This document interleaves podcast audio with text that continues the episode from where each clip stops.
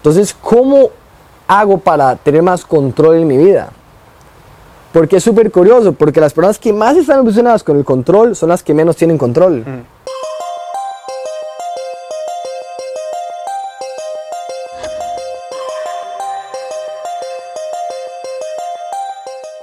Bienvenidos estoicas y estoicos a Stoic Wisdom Podcast, su podcast número uno en español de estoicismo en el mundo. Les saluda Gerardo nuevamente. Yo soy Yari. Y hoy estoicos tenemos a nuestro primer invitado en el podcast. Eh, Nicolás Argüello es una excelente persona, eh, un increíble ser humano realmente que tiene eh, muchísimo conocimiento en lo que viene siendo el control de la mente, el conocimiento del cuerpo y el cómo puedes llevar una vida más sana, con mucho conocimiento de sí mismo y bien estar en sí con la naturaleza y nuestra espiritualidad. Pero bien, que les cuente un poco más Nico. Nico, bienvenido. Muchas gracias, mis hermanos. Un gusto, un placer estar acá con ustedes. Gracias, por la invitación. Eh, contarles un poco, tengo eh, muchos años. Antes, cuando empecé a trabajar a los 17, actualmente tengo 27, me dediqué mucho a estudiar todo el tema de crecimiento personal, pero muy desde el tema de liderazgo, de finanzas personales, de aprender a vender, aprender a relacionarme como a nivel con las personas, pero no desde un punto de vista de conexión espiritual emocional, sino más que todo aprender a leer el lenguaje corporal, aprender, digamos, em, cómo hablar de la forma más eficiente para un tema de, generar más ventas, más volumen, más dinero. Y por situaciones de la vida y, cosas de salud que yo pasé, hace más o menos cuatro años, empecé en un intensivo de empezar a trabajar el otro área, que es el área espiritual, emociones em, y, ir adentro a, la personalidad humana, a entender por qué hacemos lo que hacemos, eh, qué es lo que motiva al ser humano y, muchas otras cosas que, he aprendido en este camino. Genial, bro. Qué bueno. No, y me, gusta mucho el tema porque realmente eso es un, es un principio estoico, justamente el, el, buscar a nosotros como seres humanos esa espiritualidad en nosotros mismos, ese, ese control de la mente, ese, ese raciocinio, ¿verdad? Esa parte racional que tenemos como seres humanos, que pues eh, normalmente eh, por una predisposición, pues pongámosle normal, social, que tenemos todos desde que nos criamos, ¿verdad? En cierto estigma, eh, pues no, no vemos como normal, ¿verdad? El, el, trabajar en nosotros mismos o, simplemente no lo tomamos por hecho que es algo que existe, ¿verdad? No sé vos qué, qué opinas, Ari.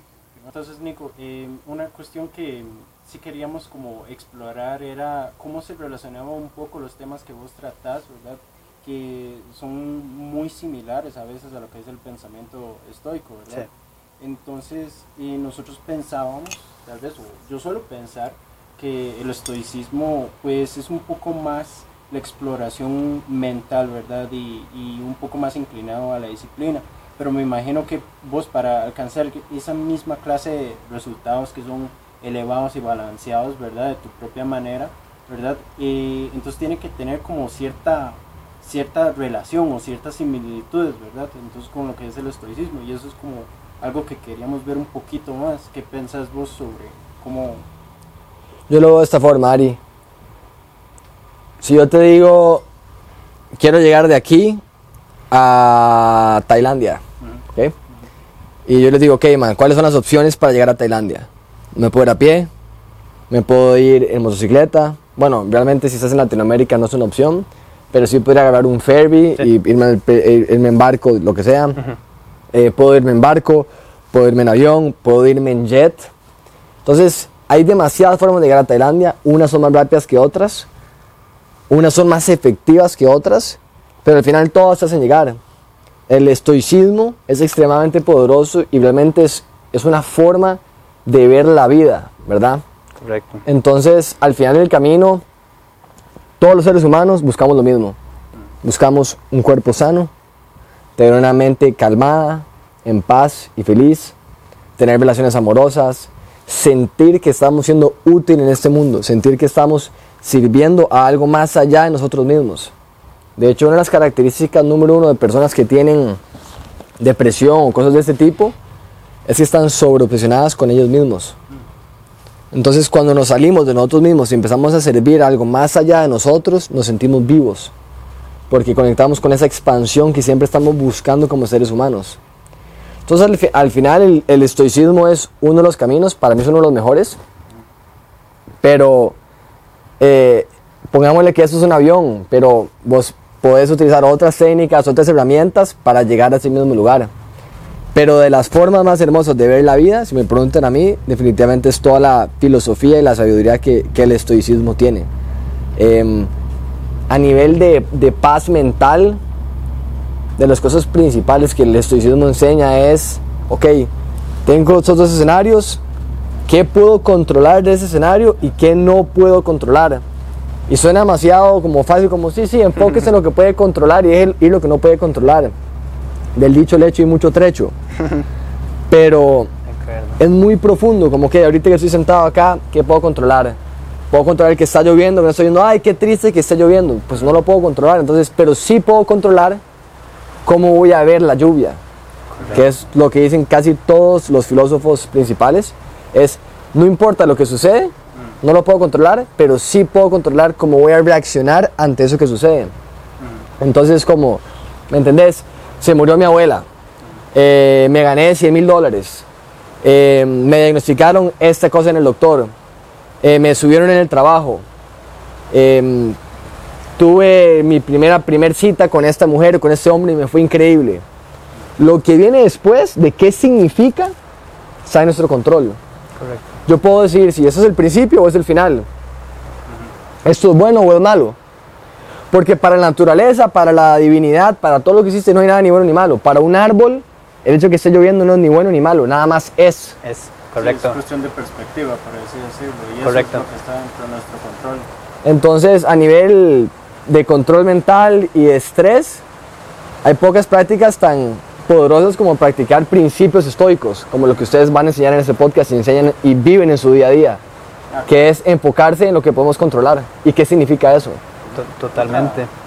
Otra, otra cosa que estábamos pensando es que también tiene como un cierto aspecto de, espiritualidad y, pensamos que eso también es, es algo muy importante, no solamente en cómo, digamos, uno, uno cuida su cuerpo, ¿verdad? Sino de, también cómo uno uno logra eh, tener cierta espiritualidad como para manejar un poco la mente, ¿verdad? Y entonces eso, al final todo se, se complementa, ¿verdad? De una sola cosa. Sí, y eso, complementando lo que decías, Nico, em, me parece muy importante el, el, denotar ese, principio estoico, ¿verdad? Que es, es controlar lo que es controlable, en, lo que es controlable en nosotros mismos.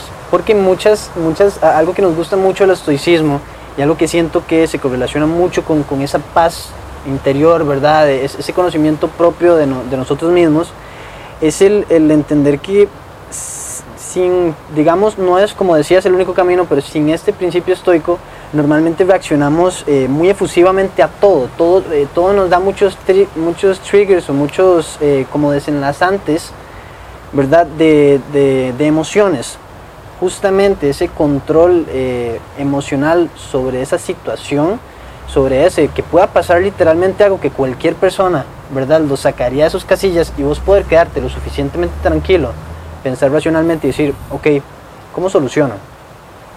No, hay, ningún, no hay ninguna como, como chispa de, ah, me voy a enojar o me voy a molestar, ¿cómo me frustra? Ok, sí, podemos sentir, y de nuevo, como lo hemos dicho en otros episodios, eh, el estoicismo no erradica las emociones, sino que las, nos permite controlarlas.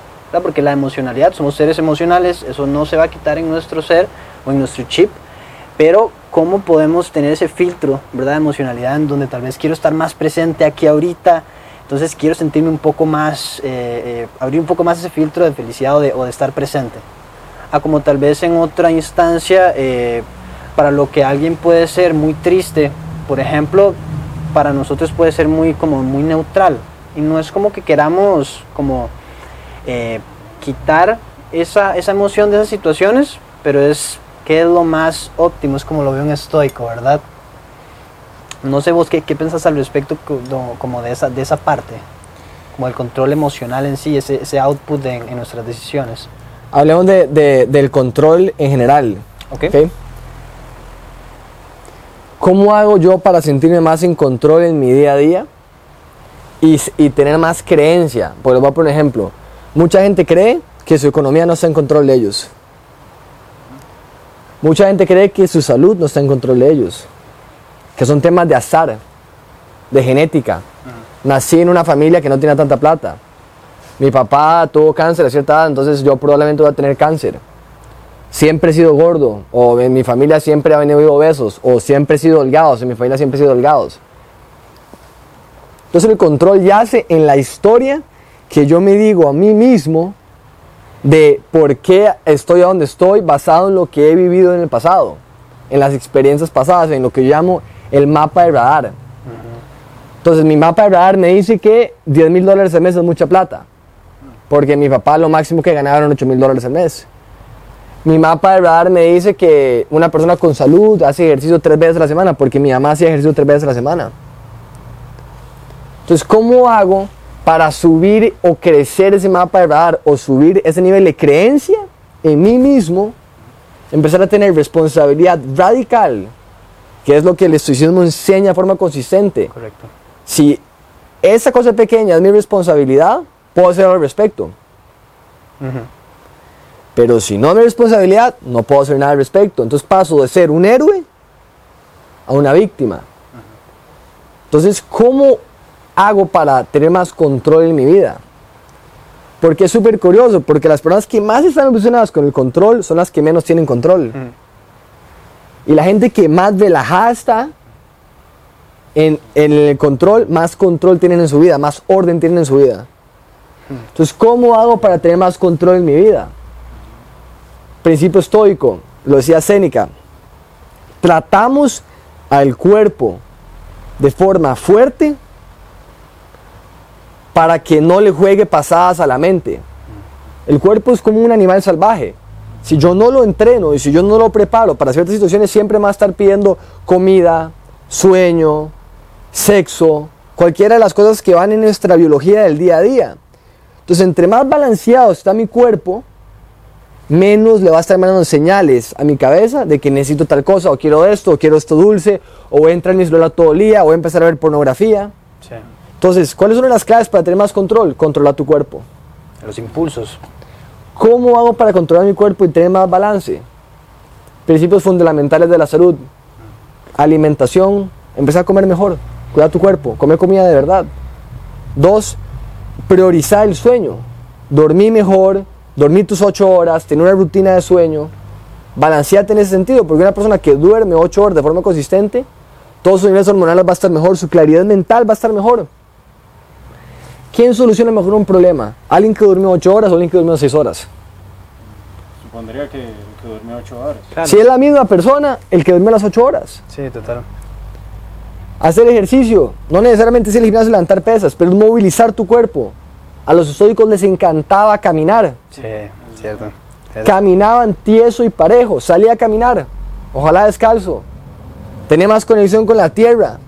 Principio estoico también, muchos de los estoicos pasaban conectados a la naturaleza de una u otra forma. sí. Eso es cierto. Una de las cosas que eso me, me recuerda ahora que lo decís es que, bueno, a fin de cuentas, era en los tiempos de los griegos y los romanos eso. Entonces ellos tenían lo de los saunas, una forma de, de tratar el cuerpo, ¿verdad? Y entonces de ahí eso me recuerda como uno trata hoy en día, digamos, el cuerpo por medio de, de estos tratamientos térmicos. Vos has visto con, con agua fría o con agua caliente. Termo- termogénesis. Exactamente. Y entonces yo pensé, es como, si vos lo pensás como, como tal, ves que no vale solo tener la licencia, vale tener también un carro que puedas manejar en buen estado, ¿verdad?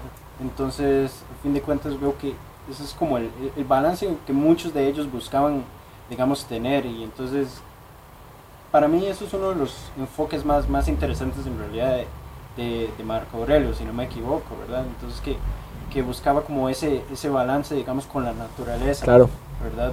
Entonces yo digo, son, son muchos los beneficios en realidad que, que salen de, de eso, digamos, de no solamente comida natural, ¿verdad? El contacto con el agua y el contacto en general con la tierra, ¿verdad? Entonces yo digo, sí, hay, mucha conexión definitivamente. De hecho, de hecho, un punto que me gustaría agregar a lo que estabas diciendo y correlacionado a lo que decías, Nico, también es, es ese principio estoico de eh, la naturaleza. Digamos, cómo el estoico va muy en pro a, lo que la naturaleza le da, no va en contra de esa naturaleza. Y de hecho hay una metáfora que, Marco Aurelio eh, da en su libro Meditaciones, que dice, ¿verdad?, cómo, esa cómo en esa montaña va bajando el agua, ¿verdad? Y el agua no va creando un trecho, ella simplemente va pasando por encima de ramas, por encima de rocas y, y, y va haciendo. Total. ¿Verdad? Y yo siento que es un principio también muy correlacionado a, a esa manera en la que, en la que vos, vos ves también como, como el vivir, ¿verdad? Ese día a día en, en, conexión con la naturaleza, porque eso tan, tan simple, pero no tan obvio para todo el mundo, realmente tal vez que no se habla mucho como, como el estar descalzo en la, en la tierra, ¿verdad? Como tal, como eso te, te ayuda a, a, liberar un montón de, de, de, cuestiones químicas en el cuerpo que realmente, pues, me, me dirás vos, no, no, conozco mucho las, las partes técnicas, pero como la naturaleza ya nos da las respuestas y cómo tal vez eh, hemos creado muy artificialmente todo y ya desde un inicio todo ya estaba, sí. ¿verdad? Totalmente. Y eso que dicen ustedes es mágico. Y para cerrar el punto es, entre más balanceado está tu cuerpo, entre más estable está tu cuerpo a nivel eléctrico, a nivel mineral, a nivel de aminoácidos, a nivel de nutrición, más calmado está, más control vas a sentir. Entre claro. más control sentís de vos mismo, menos estás buscando controlar el mundo alrededor tuyo. Entre menos estás buscando controlar el mundo alrededor tuyo, más feliz sos, más tranquilo estás, más paz sentís en tu día a día. Es, es, es muy cierto y me encantaría pues compartirles también una, una, experiencia personal que creo que esto muchas, muchas personas se van a sentir también eh, relacionadas con esto. Eh, yo antes de conocer el estoicismo era tal vez una, una persona muy, muy, muy inquieta, muy ansiosa, ¿verdad? Eh, y, y, yo decía, qué, qué extraño, ¿qué, ¿qué, medicina ocuparé para calmar eso? O, o será que pues, no sé, eh, ocuparé algo, algo más por ahí que, que la, las farmacéuticas me puedan dar o así para, para poder dormir tranquilo, para poder trabajar más enfocado además. Y conocí el estoicismo y conocí el cómo poder controlar mi, mi, mente, que ya, ya en mí está todo lo que ocupo para poder erradicar la ansiedad, poder estar más en sintonía conmigo mismo, el controlar y poder erradicar esos impulsos. Y, y, como obra, obra y, y, y eh, obra de arte así, mae, y magia, mae, dejé de tener ansiedad, dejé de tener como, como esos, esos impulsos como eh, emocionales que, que, que que podía tener cierta situación que me molestaba mucho esto, que era muy efusivo o que o, o estaba muy a, a, flor de piel, ¿verdad? Esa emocionalidad y comencé a darle más bien ese enfoque más de, ok, esta situación es X, Y, Z, ¿qué, qué puedo hacer aquí? ¿Qué puedo solucionar? Si amerita mi emocionalidad en ese momento, ¿sabes? Como estar en esa tercera persona es lo que yo creo que muchas personas no, no, no logran eh, ver en su día a día, ¿verdad? Y que siento que beneficiaría mucho porque te permite auto, darte esa autocrítica en cómo ir creciendo. No sé cómo, cómo lo ves esa parte. Mira, no, 100%, o sea, ¿cómo se llama el libro de Marcos Aurelio? ¿Cómo se llama el libro? Meditaciones. La palabra meditación, ¿qué significa? Meditación significa familiarizarte con, es entrar en atención. Entonces esa práctica que vos hablas de entrar en tercera persona y observar sí. y separarse, es de las cosas más mágicas que puedes hacer porque ¿Cómo haces para saber que estás en el programa si sigues en el programa? Sí. Para saber que estás en el programa tenés que salirte del programa. Para poder, para poder ¿Cómo verte, te claro. salís del programa? ¿Cuál es el programa? El programa es el cerebro acá, con alguna práctica meditativa o espiritual que te permita observarte. Claro. Ok, ahora me gustaría hacerte eh, esta, esta, pregunta, Nico. ¿Cómo ves vos eh, la parte de la optimización del cuerpo? Voy a poner el siguiente escenario digamos que eh, soy una, una, persona, un adulto joven que toda su vida pues realmente eh, no tuvo una, una, destreza en comprender por su familia tal vez o, o demás su, su, su, su ambiente de qué es comida sana, siempre pues comió mucha comida chatarra, además tal vez de vez en cuando hacía un poco de ejercicio en el colegio ahí, ¿verdad? En las clases de educación física y tal vez en la U ahí porque caminaba un rato y, está pensando en, ok, quiero cambiar mi vida, quiero optimizar mi cuerpo y ya está trabajando un poco y optimizando su mente con la parte del estoicismo. ¿Qué consejo le darías a esa persona para que optimice su cuerpo? Número uno, agarre un lápiz un papel y escriba sus tres metas más importantes en este momento de tu vida. Okay. Las tres más importantes. Ya sea más dinero, ya sea una relación, eh, ya sea algo relacionado al negocio, ya sea relacionado a algo sentirte importante, ya sea comprarte algún logro material. Y ahí, ahí podemos hacer un ejercicio profundo, pero fuera de eso, en esas metas probablemente esa persona va a estar algo relacionado a la salud. Sí. El deseo a algo usualmente viene por el contraste, por la falta de. Entonces, cuando alguien desea algo profundamente es porque está sintiendo el contraste de lo que no tiene. Un ejemplo. Cuando yo me quiero poner una chaqueta, No tengo frío. Cuando hace frío, digamos. Cuando quiero comer. Hambre. Cuando siento hambre. Entonces, si probablemente en tu vida vos ya llegaste a ese punto donde quiero hacer el cambio, ok, anota en lápiz y papel, ¿cuál es el cambio que quieres hacer? ¿Cuánto peso quieres perder? ¿Cuánto músculo quieres ganar? ¿Qué tipo de, de cuerpo quieres tener? ¿Qué tipo de energía quieres tener? Anótalo. Después de anotar, ¿por qué? ¿Por qué lo querés? O sea, ¿cuáles son los motivos y las razones por las cuales vos querés lograr eso y qué va a cambiar en tu vida una vez que hagas eso? Entonces ya sé qué quiero, ya sé qué, cuál es mi Roma. ¿Qué hago ahorita? Estoy dando gasolina a razones poderosas para nunca abandonar y siempre llegar a Roma. Lo más importante es el qué y el por qué. Claro. El cómo es terciario. Hay miles de formas de llegar a Roma. Pero una vez que sé cuál es mi Roma y por qué quiero llegar a Roma, todo lo demás se hace fácil. Las, las personas, los libros, los podcasts, los entrenamientos, las mentorías que te van a ayudar a llegar a Roma van a aparecer.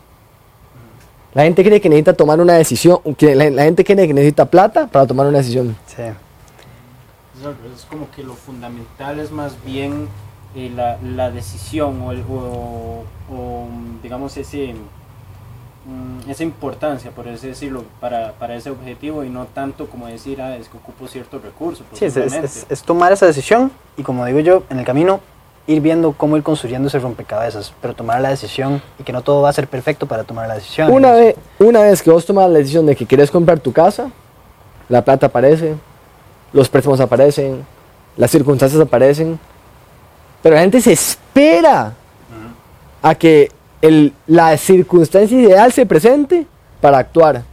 Por lo tanto, nunca se presenta. Y a veces ni aún, perdón, y a veces ni aún así, porque les llega y dicen, mm, too good to be real, ¿verdad? Y ni aún así se la creen, ¿verdad? Es, es curioso. No, una, una cuestión que justo vi hace tal vez un par de horas, hace unos días, yo no sé si fue ayer o antier, fue que era como un consejo, digamos, para la gente que, se, que está como queriendo buscar pareja para casarse y todo eso, ¿verdad? Pero hay, hay alguien que decía, no me acuerdo en qué tipo de podcast fue particularmente, de esos en Estados Unidos y todos esos, ¿verdad? que decía que tal vez no es la idea lo mejor como que uno va explorando eh, en el dating, ¿verdad? Sino para buscar con cuál, cuál es el mejor postor para, para con quién casarse, ¿verdad? Sino que más bien cuando ya tiene decidido casarse, ¿verdad? Entonces ahí va apareciendo, ah, ok, ya sé quién, ya sé quién que debe tener esto o lo otro, y ya sé cómo debo comportarme yo también, eh, digamos, en esos casos, a pesar de que en ese momento yo tal vez no, no sea la mejor versión de eso, pero en el momento en que ya me decidí que, ah, ok, creo que ya estoy listo para casarme, entonces ya ahí sí las cosas como que se van alineando un poco más, ya uno empieza a tener como más juicio, se puede decir, tal vez, entonces es como se va viendo la, la cuestión, entonces yo pienso, tal vez no es tanto como una cuestión de los recursos, los recursos claramente siempre van a ser necesarios, pero lo fundamental parece ser más que todo, pues, eh, el estado mental de uno respecto, o esa relación Claro. que uno tiene con ese objetivo, ¿verdad? Vos, vos lo pensás así, me imagino. 100%. Te voy a- les voy a dar un tip del millón de dólares para los, que- para los que están buscando pareja. Primer paso es decidir. Y el segundo paso es siéntese con un papel y lápiz y quiero que me describa a la persona sus sueños. Mm. Descríbamela. Hace ejercicio cuatro veces a la semana, prioriza su salud, es una, es una buena hija o es un buen hijo, eh, es respetuoso, es tolerante, siempre, siempre digamos, prioriza eh, el bienestar de ambos, eh, siempre está trabajando por, tiene metas financieras, tiene claro qué es lo que quiere, por qué lo quiere. Todos anoten en un papel. Agarren esa lista y véanla. Y una vez que tengan lista su persona ideal, la pregunta es, no cómo hago para atraer a la persona que quiero, cómo hago para ser el tipo de persona que atrae a esta persona. ¿Y cómo lo haces? Convirtiéndote en lo que quieres. Correcto. Pues, es algo que me resuena un poco como algo que había escuchado Jordan Peterson. Jordan Peterson Sí. creo que suele hablar un poco sobre eso en, en sus charlas de sobre el matrimonio y todo eso, ¿verdad? Que es un poco más que lleva a cómo soy. ¿verdad? La gente no atrae lo que uno quiere, la gente atrae lo que uno es. Entonces, para cerrar con la idea que me preguntaste, entonces, ¿cómo hago para ya tomar los pasos a un mejor cuerpo, una mejor mente? Número uno, definir lo que querés. Número dos, por qué lo querés. Y número tres, que es el menos importante, es el cómo. Es agarrar un libro, empezar a educarte. Agarrar podcast y empezar a escuchar. Reunirte con personas que saben del tema. ¿Me entendés? Aprender de, de la comida, de dónde viene, qué es orgánico, qué no es orgánico, por qué el sol, por qué asolearse, por qué dormir, por qué el movimiento, cómo funciona mi cuerpo, cómo funciona el sistema linfático. Sí. ¿Por qué respirar por la nariz? ¿Me entendés? Eh, ¿Cómo literalmente poner los, eh, los pies en sacate durante media hora me cambia todo el cuerpo a nivel inflamatorio? Empezar a aprender del tema. Porque entre más conocimiento tenés, más bases tenés para accionar. Correcto. Y todo eso como afecta un poco también nuestras relaciones con, con las personas. entonces, 100%. Pero, como les dije, el cómo no es lo más importante. ¿Qué y por ¿Qué y qué? por qué? ¿Cómo llega después? Sí, porque el qué y por qué genera ya tener una claridad para poder tomar acción. Majera, ¿cuánta información hay allá afuera para perder peso? Mari, ¿cuánta información hay allá afuera para hacer dinero? a ver, no, sí, buen punto. Brother, ¿cuánta gente tiene plata? Bro, ¿cuántas, ¿cuántas personas están bien físicamente? ¿Ustedes creen que el problema allá afuera es falta de información? No. No. Nos falta información.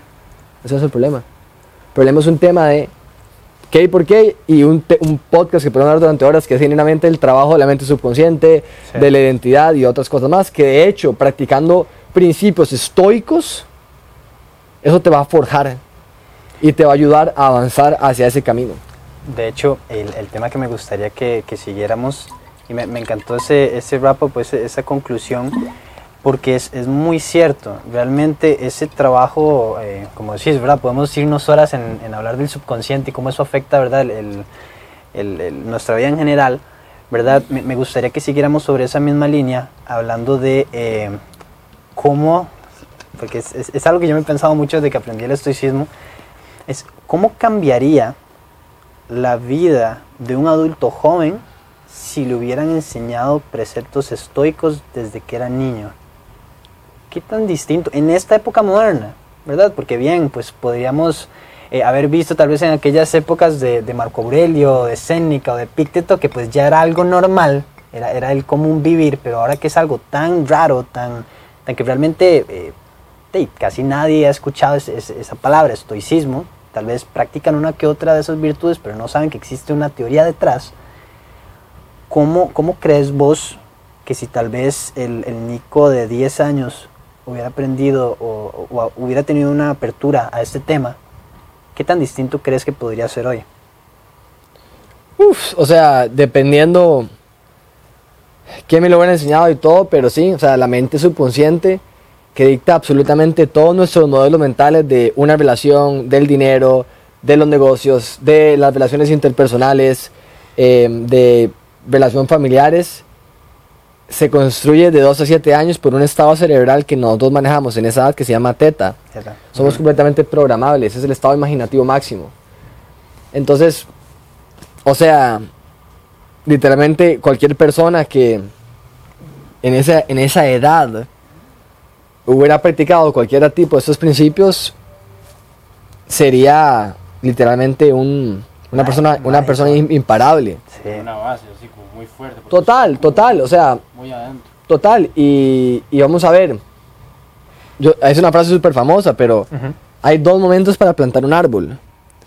El mejor momento fue hace 10 años, 20 años. Y el segundo mejor momento es ahorita. Entonces, definitivamente, ahorita que estás viendo eso, dices, ay, puchica, yo de 2 a 7 años, ¿me entendés? Pasé estas cosas y, y mis papás siempre quisieron en pobreza, por eso es que nunca tengo plata, eh, por eso es que nunca logro nada, por eso es que siempre procrastino. no es para utilizarlo de excusa, volvemos a lo mismo del héroe y la víctima. Si decís, ah, es que es culpa de los dos a los siete años, listo, no vas a poder hacer nada al respecto.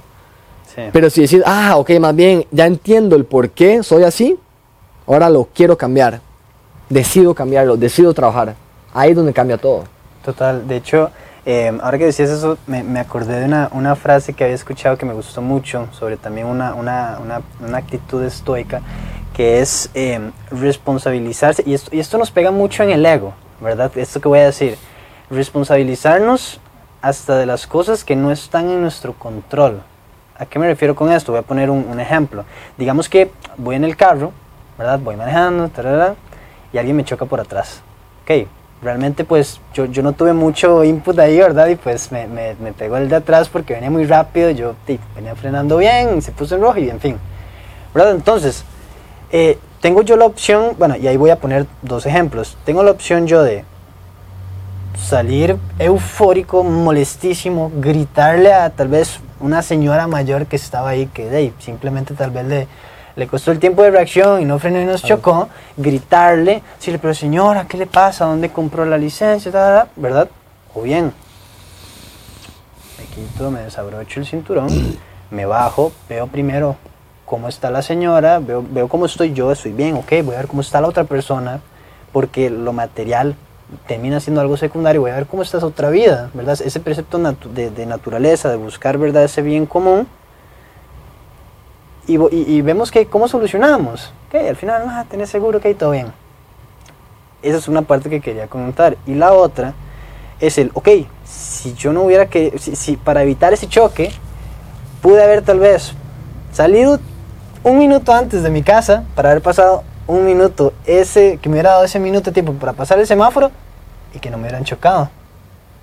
No, no sé si, si, si, me voy a, si me voy a entender como, como en ese punto, esa responsabilidad sobre, sobre esas otras cosas para también, eh, vamos a ver, crear ese sentido de, de, comprensión como a nivel general.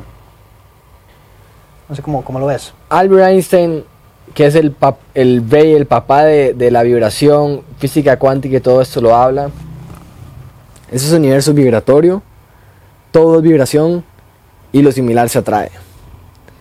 Si yo me baso en esa premisa, sin hablar de uy, la ley de la atracción, y no, a- no me voy a poner en la ley de la atracción, hablemos en la ley primaria, que es la ley de la vibración. En este momento, Hera está emitiendo una vibración electromagnética que sale de su cuerpo durante todo el día, vos también.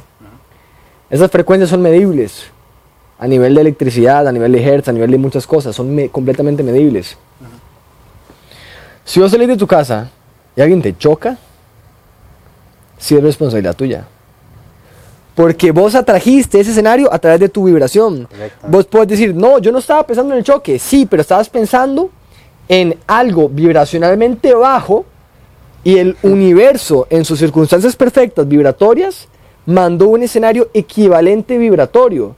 Ah, es que yo no estaba pensando en, en enfermarme de no sé qué. No, pero tu vibración bajó para que el universo te diera tu equivalente vibratorio. Correcto. Oro atrae oro, plata atrae plata, bronce atrae bronce. Bronce no trae oro, plata no trae oro. El equivalente es el equivalente. Entonces, si yo vivo bajo, bajo esa premisa, yo sé que todo lo que yo tengo en mi vida, el patrimonio actual que tengo, la salud física que tengo, las relaciones que tengo, los negocios que tengo, el lugar a donde vivo, lo que sea el día de hoy, cómo se ve mi cuerpo, todo es mi responsabilidad. Perfecto. Y si no es mi responsabilidad, entonces no lo puedo cambiar. Correcto. Y le, le agrego, perdón que te, que te interrumpa, y le agrego a justamente, como lo dicen los estoicos, el que yo me haga responsable sobre mis acciones, sobre mis decisiones, sobre, como decías, mi patrimonio, mi salud, mi cuerpo, es porque está en mi control. Al yo ver todo que está en mi control, en ese sentido, vamos a ver, lógico y racional, ¿verdad?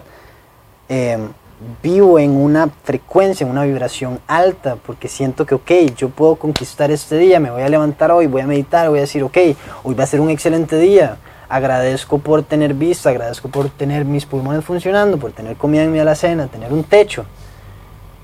E iniciando con esa vibración de, de agradecimiento, de abundancia, no puedo esperar a traer menos que eso, ¿verdad? Pero muchas personas llegan y tal vez nos escuchan y dicen, ah, eso es imposible, eso es, es- es- son coincidencias, es suerte. ¿verdad? ¿Qué le dirías vos a una persona que nos escucha y dice que eso es suerte? Con todo el amor del mundo, ¿cuáles son los resultados en tu vida? o sea, recibimos consejos todos los días, todos los días, de personas que no están a donde, a donde nosotros queríamos estar. Tu mamá te pasa recomendando de qué, qué hacer de trabajo. Ella no sabe qué es lo que te gusta. O no tiene una idea. O tiene un modelo mental de cómo ella te quiere ver que bloquea tu genio interior. Bloquea tu capacidad de, de volar, de ser feliz. Porque siempre te está poniendo pesas en los tobillos porque quiere que ella sea como, como, quiere que vos seas como ella te tiene en su cabeza. Claro. Entonces, ¿cuáles son los resultados? Es muy sencillo. Sos feliz. Estás en paz. ¿Cuánta plata tenés? ¿Cuántas personas tenés alrededor tuyo que te aman? Vivís tranquilo, pones tu almohada en la cabeza y dormís ocho horas seguidas sin preocupaciones, sin estrés, sin celos, sin ira, sin apatía. ¿Cómo están tus resultados? Porque si todo en tu vida está perfecto y estás bien, tranquilo, keep doing what you're doing. Sigue haciendo lo que estás haciendo, no pasa nada. Pero si lo que no está bien en tu vida, la definición de locura según Albert Einstein, es hacer lo mismo todos los días y esperar un resultado diferente. Entonces, ¿qué le diría yo a toda esa gente que ve eso y dice, como sí, sí, pero es que a mí no me tocó así? O a mí me tocó muy difícil. Puchica, busque historias en el mundo de personas que les tocó difícil, que actualmente son felices, viven en paz, viven armoniosos, tienen una vida espectacular. Lea esas biografías para que tu modelo mental crezca. Y eso es cuestión de resultados. Totalmente. ¿Cuáles son los resultados en tu vida? ¿Me entiendes? Pero yo te puedo decir como, sí, sí, paga, eh, paga ese curso de ventas para que aprendas a vender más. El curso cuesta 10 mil dólares. ¿Cómo, ¿Cómo voy a pagar yo 10 mil dólares? ¿Es qué? Listo. Entonces, nunca vas a hacer más que eso porque siempre lo vas a ver como mucho y nunca vas a dar ese siguiente paso. Sí. La grandeza está del otro lado del miedo. La gente cree que el, el tirarse al abismo, no, no, que no va a haber un vuelta atrás, pero es que la única forma de salir de donde estás es yéndote fuera de la zona de confort, es saliendo, es, es tirándose. Entonces yo te preguntaría, ¿cuáles son los resultados? Porque si estás feliz, estás tranquilo, sigue haciendo lo que estás haciendo. Pero si tus resultados no son los ideales, hace algo diferente. Sí, completamente de acuerdo. Nada más para agregarle eso, Nico, que me bueno, parece poderoso, ¿verdad? Totalmente y, y tan cierto. Es, es, también para lograr, ¿verdad? Ver, vernos, eh, ¿verdad? Las personas que nos están viendo y escuchando, vernos de esa manera, es también algo que dice eh, mucho el estoico, que es esa, ese quebrar ese, ese ego, ¿verdad? El poder llegar y decir, ok, tal vez no estoy tomando las mejores decisiones hoy. ¿Qué estoy haciendo hoy que me está impidiendo crear ese, ese constructo, digamos, de eso que escribí, como decías vos? ¿O por qué todavía no llego a ver esto que, que escribí hace unos años? Entonces yo me, yo, yo me preguntaría, siendo ustedes también, ok, ¿por qué no he llegado a eso que escribí hace unos años? Me preguntaría, ¿qué he estado haciendo para cambiar mis patrones anteriores para llegar a ese, a ese tipo de, de, pensamiento, de accionar distinto, para atraer vibracionalmente esas oportunidades para que, para que pudiese ir, ir construyendo ese, ese rompecabezas, ¿verdad? Y eh, me gustaría, concluyendo con eso, bueno, no sé, Ari, si, si tenés algún comentario al respecto para terminar ese tema. Eso me llamaba mucho la atención, ¿sabes, Nico? Que eh, es como la, la parte de que de cómo manejamos también las emociones. O sea, muchas veces la, la, forma en que manejamos nuestras emociones es como también tenemos que ser un poco escépticos en ese caso, digamos. Y entonces pienso que la misma manera en que somos escépticos para nuestras emociones, o sea, más, más primitivas en el momento, digamos, como nuestras primeras reacciones ante un estímulo negativo, así como vos lo decís. Eh, de esa misma manera, al ser escéptico, es como también nos reprogramamos de todo lo que no, nos han estado enseñando y lo, con lo que nosotros mismos nos convencemos. Entonces pienso yo que la misma manera que tal vez un, un choque o alguna emergencia o simplemente un susto, uno ya tiende a, a, reaccionar inmediatamente ante eso, pero uno, uno puede ser un poco escéptico, decir, no necesariamente sea lo que estoy pensando en este momento, pienso que de la misma manera uno puede aplicar ese, ese pensamiento, digamos, para las cosas que uno le repite muy, muy, muy seguido, digamos, como desde la forma de ver el dinero y el trabajo en la escuela, como es de los valores de la familia, todo eso, los hábitos, ¿verdad?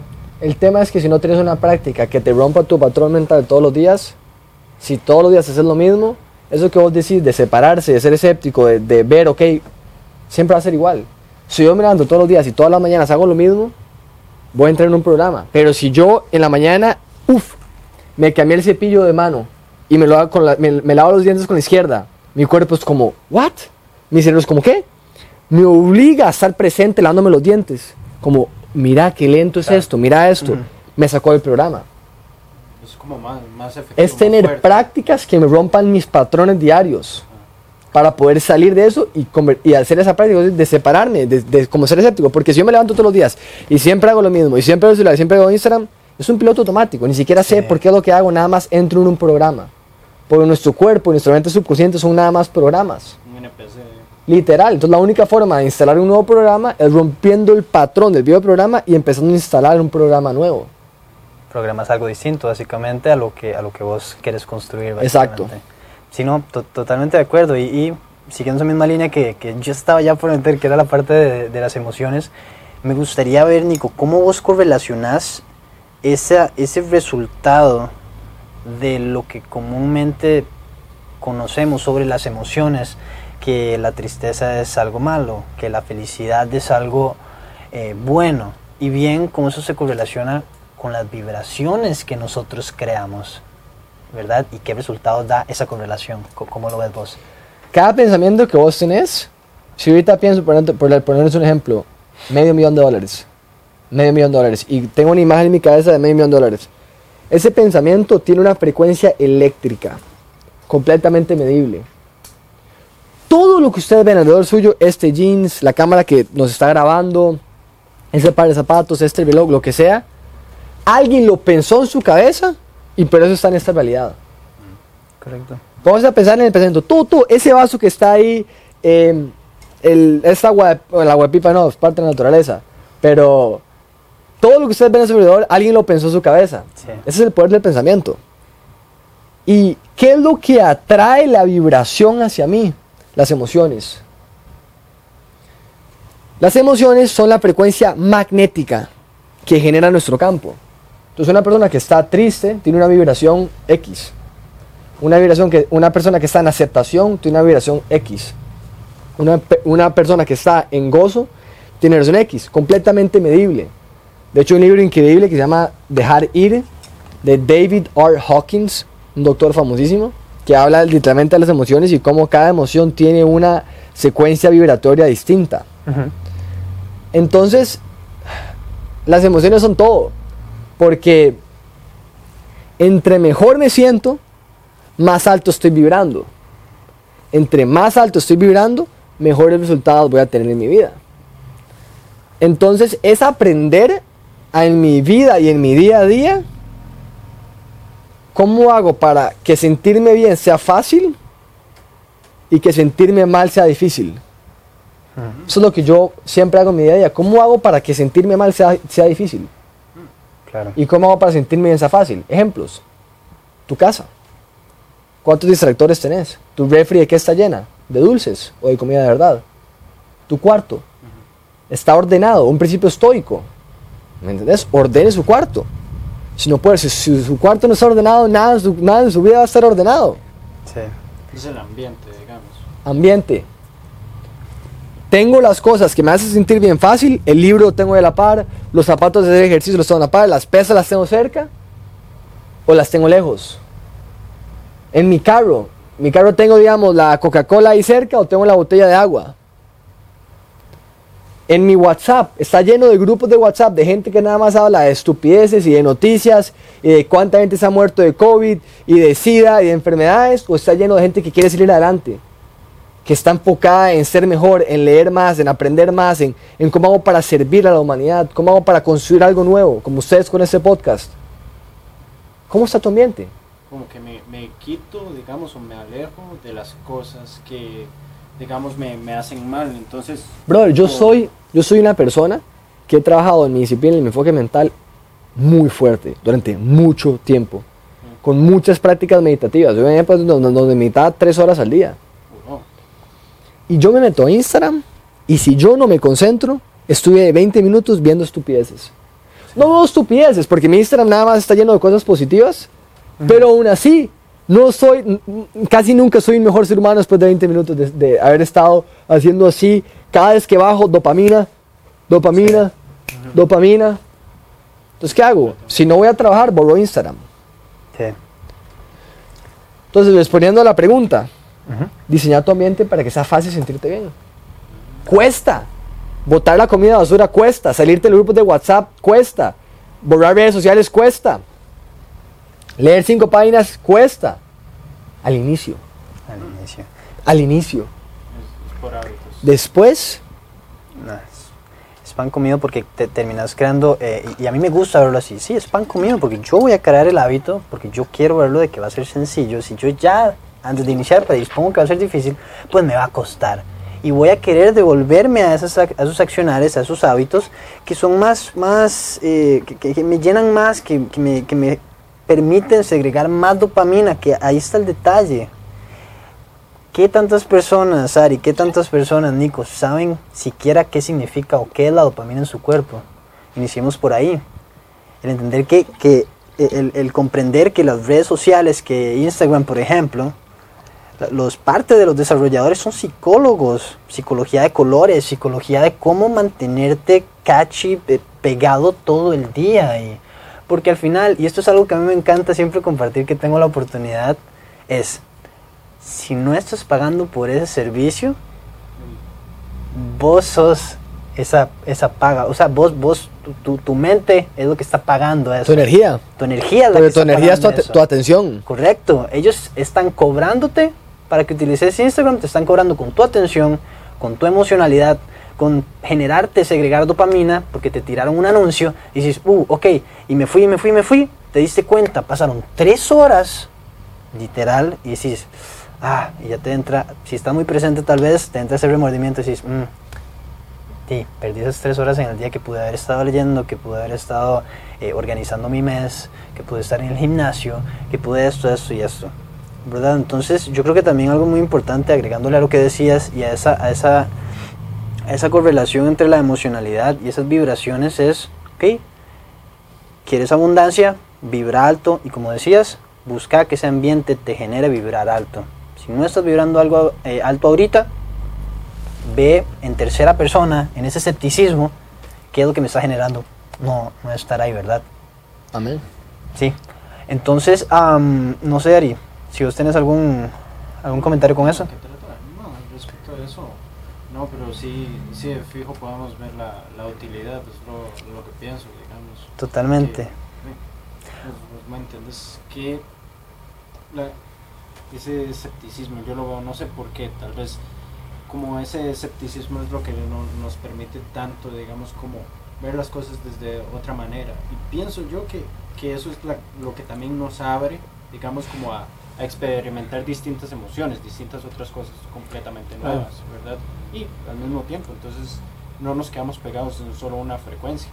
Ok, me gustaría ahora que viéramos el, el, el siguiente tema, bien me gustaría principalmente, eh, Nico, preguntarte o hablar de lo que llamamos en el estoicismo la, la, eudaimonia, ¿verdad? Eh, ese, ese para, para, las personas que, que, no saben qué significa esto, ese es el, el propósito de vida. ¿Verdad? Si yo te preguntara hoy, Nico, ¿cuál es tu propósito de vida? ¿Cómo lo describirías? He tenido la, bendición de tener una vida llena de contraste, en el sentido de, una infancia muy intensa. Crecí con, un papá con cuatro diferentes enfermedades mentales, eh, violento físicamente, violento emocionalmente, una casa, digamos, llena de caos mi mamá, que fue mi heroína y mi mentora durante muchos años, creció con una enfermedad muy complicada, que eso fue lo que me hizo entrar en el tema de salud y obsesionarme con todo el tema de salud. Y, he tenido la bendición de, económicamente ser muy próspero y seguir siendo muy próspero. Siempre eh, he tenido un paradigma y un modelo mental muy fuerte del dinero. Nunca me ha hecho falta, nunca me va a hacer falta y económicamente siempre voy a tener dinero.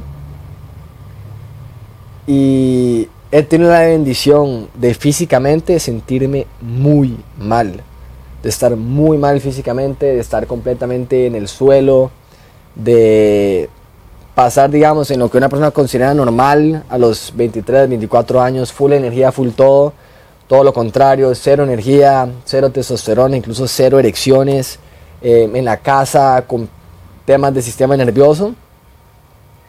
Y todo eso, todo ese contraste me construyó, digamos, de cierta forma, al día de hoy, a mi propósito de vida el mío personal, porque para mí no hay un propósito de vida, es nada más lo que vos decides que sea tu propósito. Claro. Y para mí es ser útil. O sea, no sé si fue Alejandro Magno o cuál de los grandes que cuando se murió quería, quería que le sacaran las manos de, de su ataúd y que lo caminaran enfrente de todo el pueblo para que vieran que el hombre con más poder en el mundo, cuando se iba, no se llevaba absolutamente nada de lo que acumuló. Como que lo llevaban doctores, creo, si no me equivoco. Sí, sí. Exacto. Sí. Y a mí me costó entender eso. O sea, yo tuve que comprarme el carro, tuve que comprarme las cosas materiales, tuve que hacer mucho dinero para entender que en mi caso no, no era ahí. Lo que me iba a llenar, lo que me iba a dar esa sensación de... No era eso. Y en este momento me iba nada más ser útil a nivel de todo el conocimiento, experiencia, valor, la cantidad de miles de dólares que he invertido en mi cabeza, en mi cuerpo, ponerlos al servicio de la humanidad. Mi propósito de vida actualmente es cualquier persona que pasa por mi camino, que es cercana a mí o que trabaja uno a uno o que recibe cualquiera de mis servicios, que su vida genuinamente cambie. Que su mente nunca sea igual, que su cuerpo nunca sea igual, que su forma de ver la vida nunca sea igual su forma de ver el dinero, de ver la comida, de ver las relaciones, de ver la espiritualidad, nunca es igual.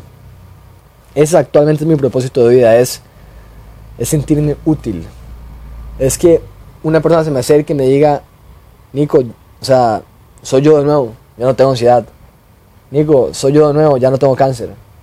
Nico, eh, estoy haciendo 25 mil dólares al mes con las cosas que me enseñaste ese es mi propósito, es literalmente ser útil. Eso, eso es lo que me llevo, esa energía de haberle tocado la vida a otra persona.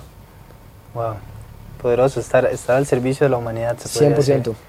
Me encanta, me, me, encanta completamente, justamente por eso, es, un, es, es, igual, es un pensamiento, un pensamiento estoico, es devolverle a la naturaleza eso que nos, que nos da, que nos dio la vida, ¿verdad? Y de hecho es, es uno de los, de los um, valores por los cuales también nosotros eh, hacemos este podcast, porque nosotros, al menos lo que a mí me cambió la vida del estoicismo, la manera de, de entender mi cuerpo, mi mente, mis relaciones con otro, todo el mundo, sí.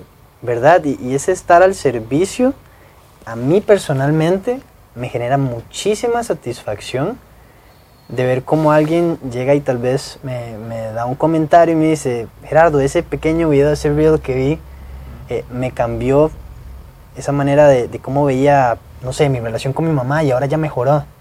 E ese granito de arena para mí es, es mágico, la, la, verdad. Y por eso nos llamamos también, bro. Sí, to totalmente de acuerdo. Y eh, Ari, no sé si vos quieres agregar algún punto.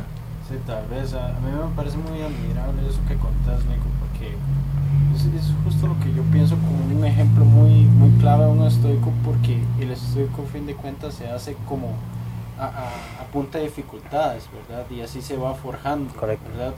Entonces termina por, por básicamente terminar, digamos, su, su utilidad con, con, la naturaleza y con el mundo a punta de qué es lo que le ha pasado, ¿verdad? Y entonces así es como dice, ok, ya sé entonces a qué me puedo dedicar, ¿verdad? Claro. Totalmente, entonces, eh, bueno, con eso, eh, Nico, me gustaría terminar por el día de hoy te agradecemos muchísimo, de verdad, el, el amplio conocimiento, el, el tiempo eh, invertido acá con nosotros, porque sabemos que esto le va a ayudar a miles de personas que están allá afuera buscando tal vez una respuesta, que se encontraron ahí ese reel, ¿verdad? Que los llevó al YouTube y, y, y andan buscando esas respuestas, ¿verdad? Andan buscando esa ayuda, esa información. Y pues nada, estoicos y estoicas, pues agradecerles mucho por el tiempo en, en sintonía. Eh, recordarles siempre, ¿verdad?, que se suscriban, que le den a la campanita de notificaciones para que sepan cuándo tenemos un nuevo episodio. Recuerden que cada 15 días tenemos un nuevo episodio. algún nuevo tema, algún nuevo, alguna nueva guía estoica. Y recuerden, también si no pueden vernos en formato video, están en el carro, tal vez están ocupados, recuerden que ese tiempo lo pueden aprovechar. Pueden escuchar nuestro, eh, nuestro podcast en audio también en, Apple Podcast o en Spotify como Stoic Wisdom Podcast. Y eh, agradecerles mucho, que estén muy bien. Un gran saludo a la distancia. Hasta luego, estoicos.